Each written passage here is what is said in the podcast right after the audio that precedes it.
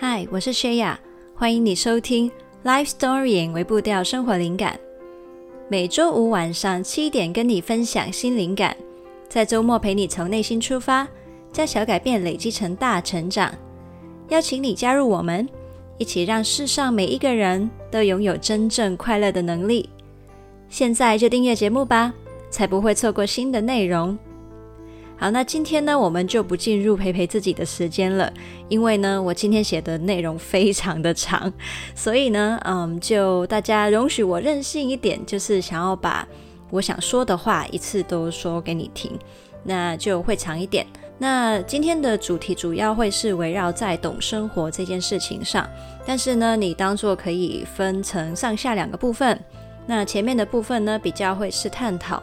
嗯、呃，到底我们的金钱或是经济跟懂生活之间的关系是怎样的呢？然后呢，后半段呢会去跟你讨论怎么样去培养我们懂生活的这一个特质。那这一集呢相对比较长，你可以当做是一个朋友跟你聊天，跟你分享他的观点。那所以你希望的话，也可以可能倒杯水或是泡杯茶，那就一边听着一边去享受你这一个的饮料。好，那我们现在就进入主题。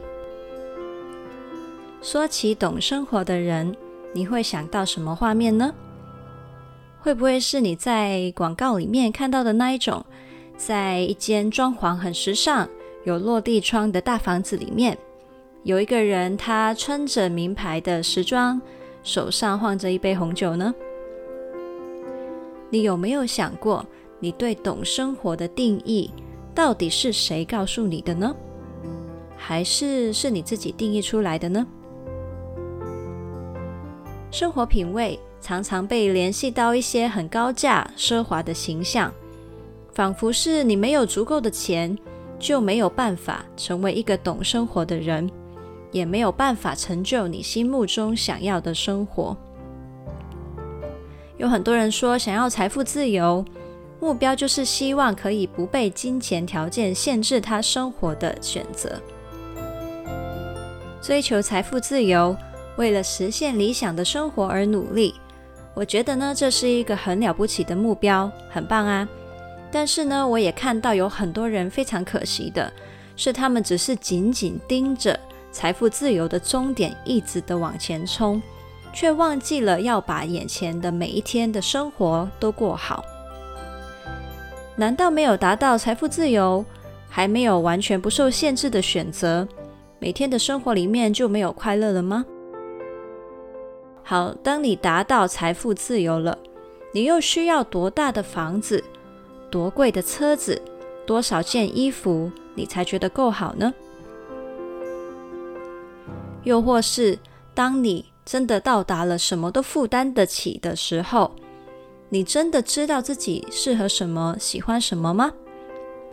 有没有可能是，当你不再有限制了，但是呢，你却因为不了解自己的需要，结果就感到很迷惘，无法做出选择。于是呢，你仍然是没办法满足跟快乐。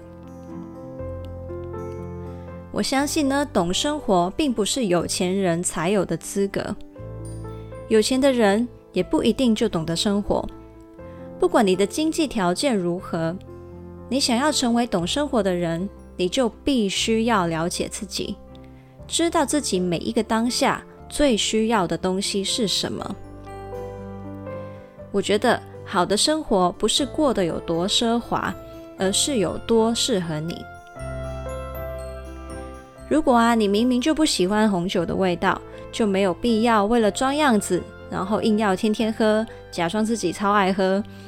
如果你不是真的懂酒，就算你开了一瓶几十万的红酒，也只是显示你很有钱，但是不代表你有品味。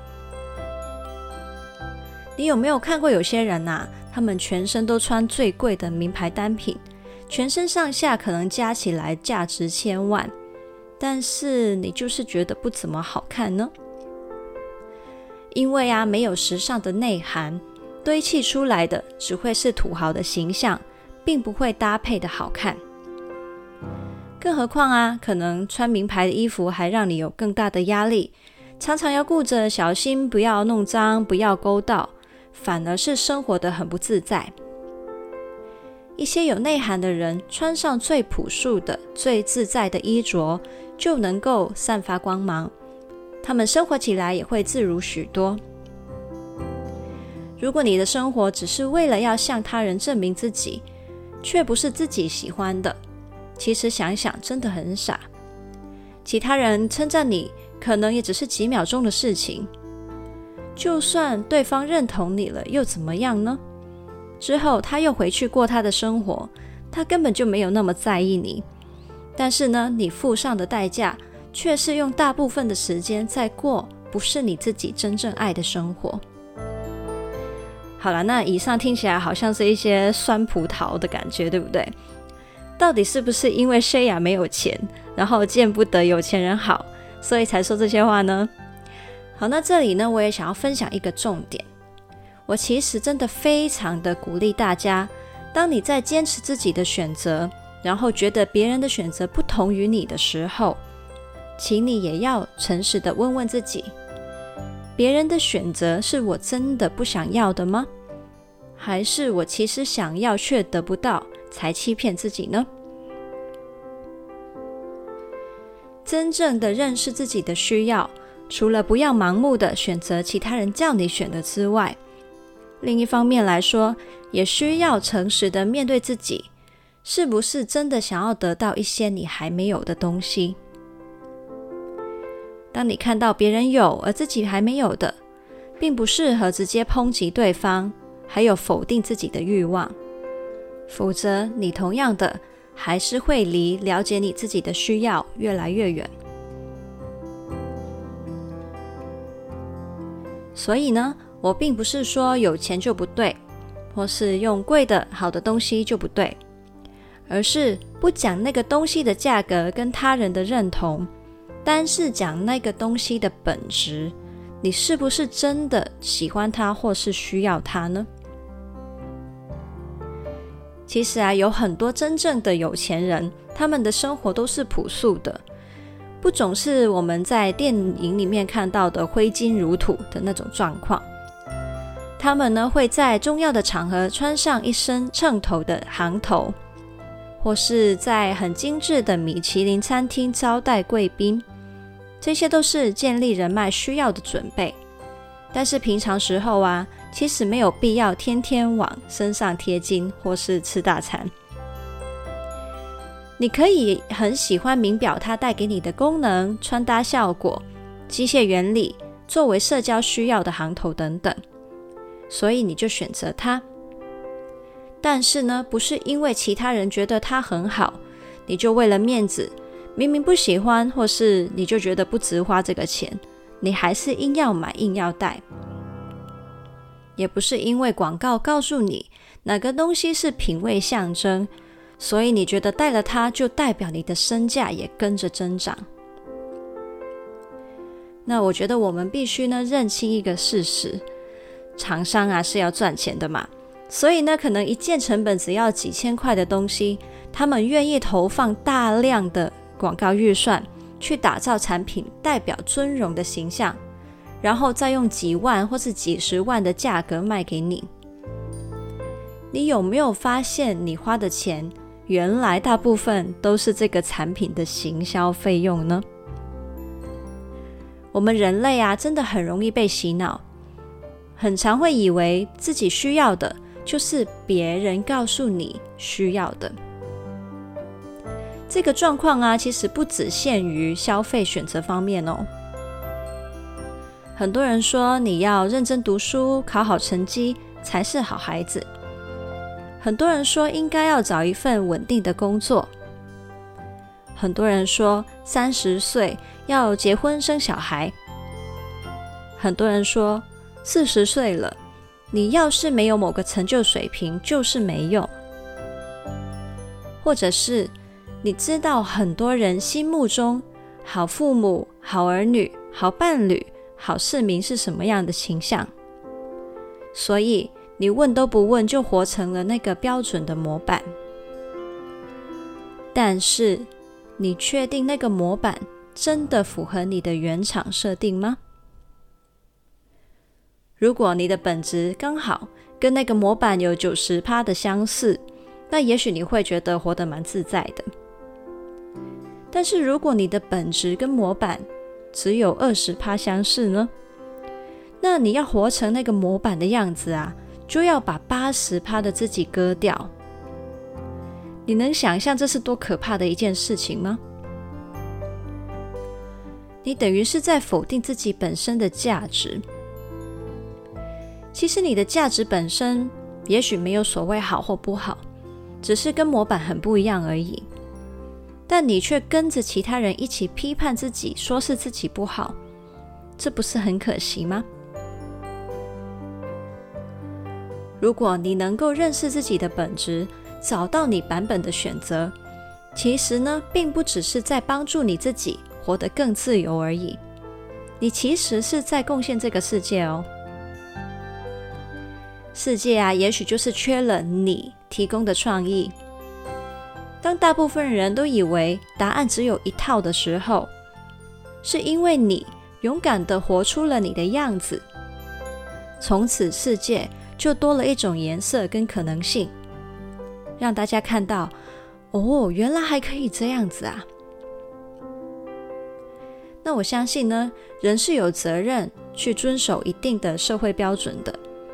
但是呢，社会标准也有分，真的是为社群好、有道理的，还是只是一些不合时宜、失去弹性的捆绑？基本道德原则是要守，但是呢，其他的部分啊，不妨就多问自己一句：一定要这样才是对的吗？好，那讲到这里呢，我先简单的小结一下，我们再往下讨论。不管是你的日常生活风格、人生计划、不同角色的期望等等，都值得我们多花心思去分辨哪一些是来自于他人的，哪一些是你自己真的认同的。要掌握自己真正适合的是什么，的确需要非常多的刻意练习。而我认为这些练习呢，是需要从聆听你身心的声音开始的。我们的教育还有社会，其实一直在训练我们去习惯依靠意识来做决定，说做事情之前要事先设定框架还有计划，然后照着去做。决定事情之前要做足资料的收集。然后把优劣的对比都列出来，然后再凭最客观的条件去做选择。又或是从最具体的建筑原理到抽象的人类心理，全部我们都说可以用实验的结果去解释。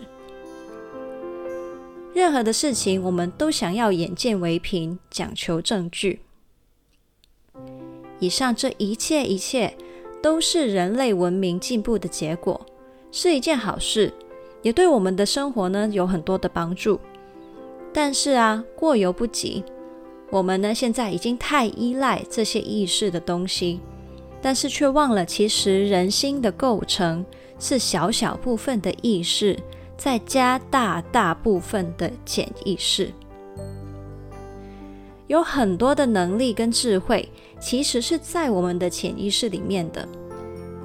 不一定所有的东西都应该或是适合靠脑袋来解决。单是依靠脑袋的话，你看到的就会是大家说的应该还有标准，而不是你自己生命实际适合怎么样运作。或者是啊，你会变得很迷信科学实验结果。实验说有八十趴的人适合某一种的生活方式，你就觉得自己应该要跟随这个方式。但是有没有可能你是那二十趴的例外呢？跟别人说的准没错，这是一种非常方便而且懒惰的生活方式，没有不可以。它也是一种选择，但我想在这里跟你推荐另外一种，就是过上真正适合自己的生活，当你自己的生活家。因为我相信，世界不需要七十亿复制贴上的人类，而是需要七十亿个各具特色、可以互相启发与合作的生命。好，那到底怎样才是我说的懂生活呢？我认为懂生活是懂得选择当下最适合自己的，或是换个说法来说，就是聆听自己的身心来做决定。那我来跟你分享我一些的生活例子。那我老公呢，其实蛮常会觉得我有一种奇怪的能力啊，像是一般的人他们会有特定的口味喜好。假设一个人喜欢喝珍珠奶茶好了，那在选饮料的时候，通常都会毫不犹豫的习惯性的点珍珠奶茶。但是呢，我则是看起来每一天的饮食喜好都很不一样。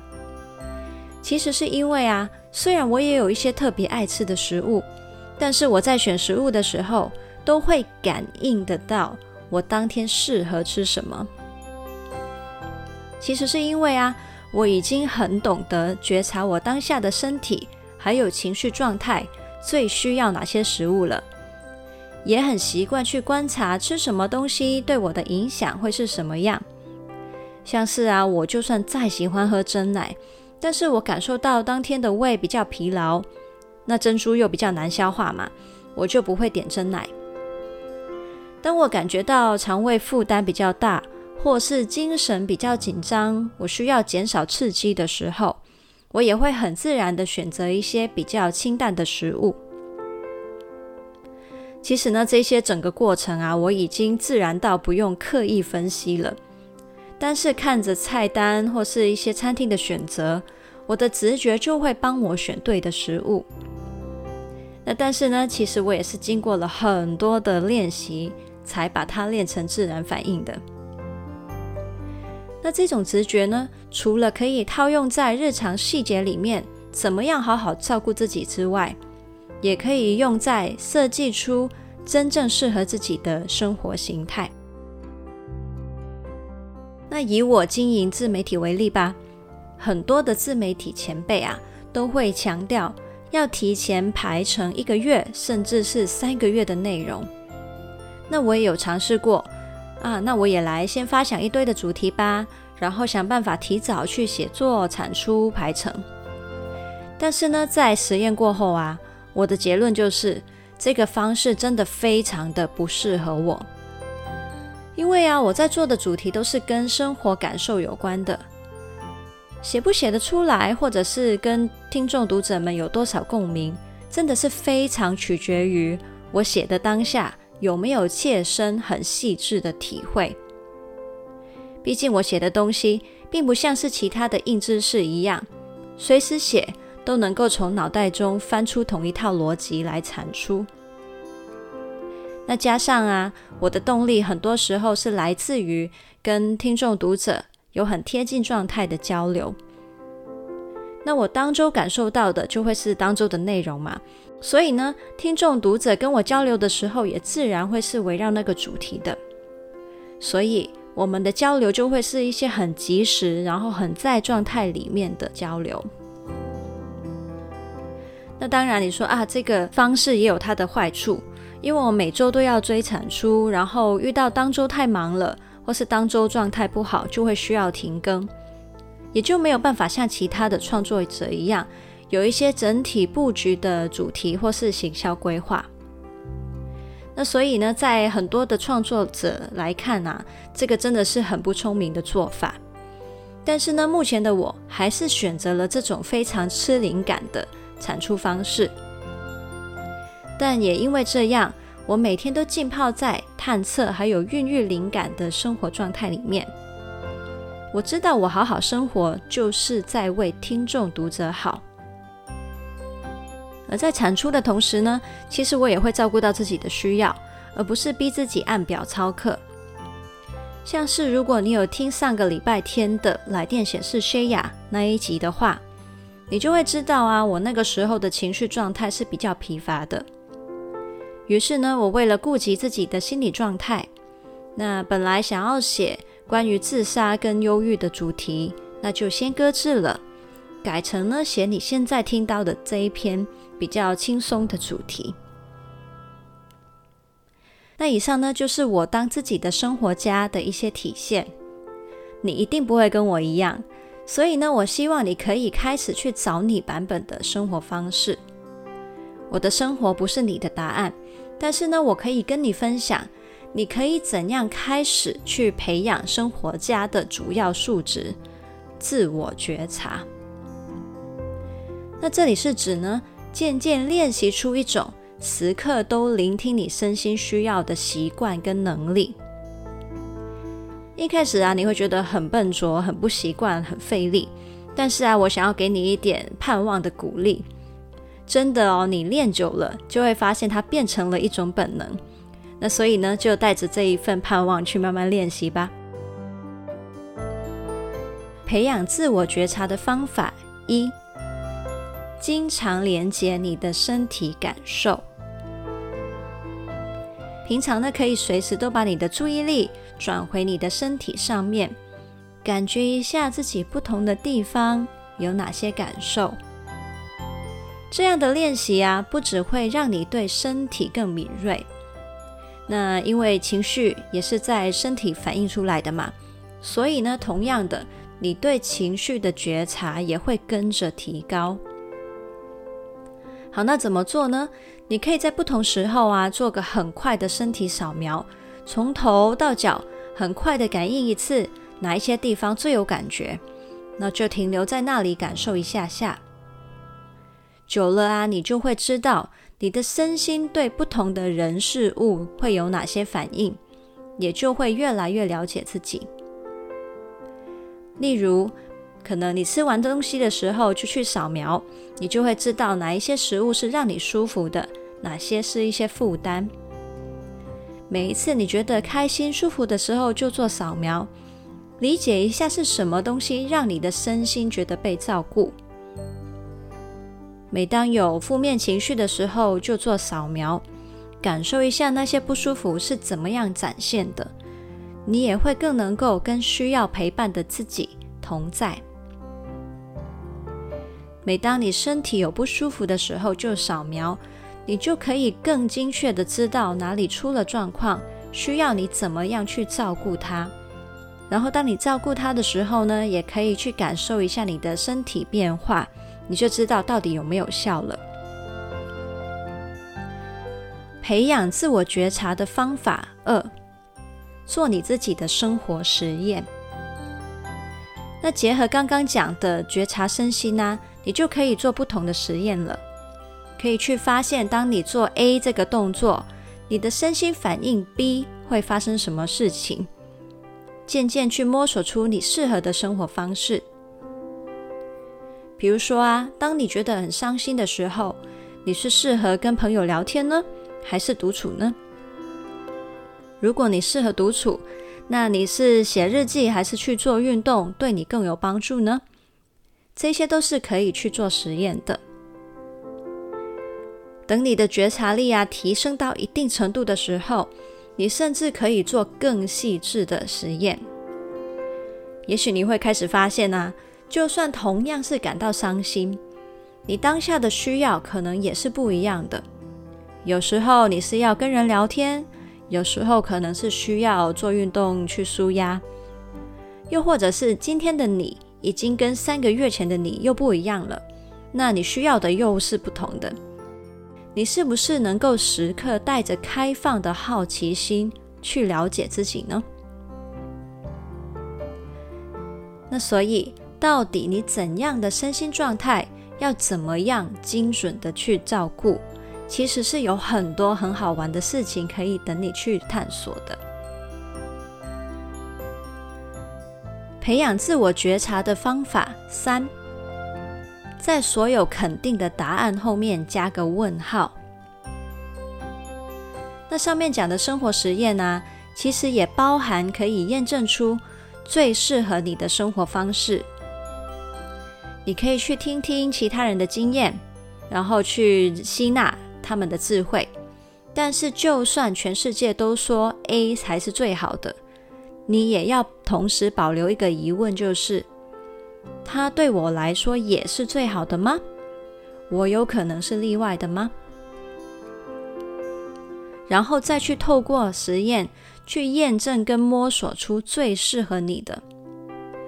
如果他们的智慧对你有帮助，那很好啊，你就少走了很多冤枉路了。但是如果并不适合你，你也可以感谢他们的分享，给了你了解自己的入口，或者是从他们的分享修正出你自己克制化的版本。就像是我的产出方式，就是基于一些自媒体前辈的分享实验出来的。最后呢，想要做一点重要的澄清。聆听你的身心做决定啊，听起来虽然就像是单纯凭我当下想不想来做决定，但是呢，其实如果你是在刚开始练习觉察，还不够了解自己内在动力的时候呢，就这样直觉性的做决定是有点危险的。假设你感觉你最近有事没事就想去阅读，所以你常常泡在书里面。那有可能呢，你更深层的内在动力是最近出现了压力源，让你想要借阅读去逃避。这样的状况下，你真正的需要就不是泡在书里，而是好好的去处理你的压力源。你越是觉察的新手，就越需要更深层、更谨慎的去观察你真正的需要。而这些观察呢，累积起来，将来你的觉察就会越来越省力跟准确。就像是刚开始学琴、学游泳、学打字，一开始都会非常的刻意，还有笨拙，甚至连你的手要怎么动、怎么放、肌肉怎么去控制，也都要去刻意的练习。但是呢，慢慢的，你就会练成了本能。好，那讲到这里呢，工商服务时间来了。如果你想要开始练习自我觉察，摸索出属于你的生活风格，掌握最适合的自我照顾方式的话，你可以考虑加入三个月疗愈之旅这一个电邮计划。我会带你连接自己的身心感受，实验不同的生活方式。你可以从这里开始探索跟。培养自我觉察的能力，成为自己的生活家。有兴趣的话，你可以到资讯栏里面点击连接，了解更多。好，那现在很快的为这一集的主题做个总结。不管是多少人，或是多少科学证据告诉你应该怎么活，都记得要在后面加一个问号，然后做你自己的生活实验，找到真正适合你的答案。培养自我觉察，加强跟自己身心的连结，你就能够长出在每个当下聆听跟满足自己需要的能力，成为自己的生活家。好，那本周的微步调任务是选一个你习以为常的生活细节，刻意进行生活实验，把它调整成最适合你的方式。那你也可以跟我分享，你为自己客制化了什么样的生活方式，或是生活细节呢？那你可以在 email 或是在 Facebook IG 跟我分享。好，那这一集的文字稿是放在 lifestorying 点 co 斜线自我觉察生活家。如果你觉得这一集的内容会帮到某一些人的话，记得要分享给他。一起让世上每一个人都拥有真正快乐的能力。记得要订阅我们的节目，打新评分，还有留言，可以让更多人听到这个节目哦。还有，邀请你订阅灵感电子周报，每个礼拜天我都会发一封信给你，跟你分享一些生活体会。你也可以在 Facebook、IG 找到我，我在上面会发放一些贴文，还有一些线动跟你互动。呃，也会陪你一起将小改变累积成大成长。想要支持我，持续跟你分享灵感的话，你也可以赞助我，或者是你可以去看看我们的一些收费产品，会不会对你有帮助？也可以考虑购买。刚刚讲的所有连接都可以在资讯栏里面找到。那非常感谢你，这一集特别的长，可是你听到了这里，那我们就下次见啦，Happy Life Storying，拜拜。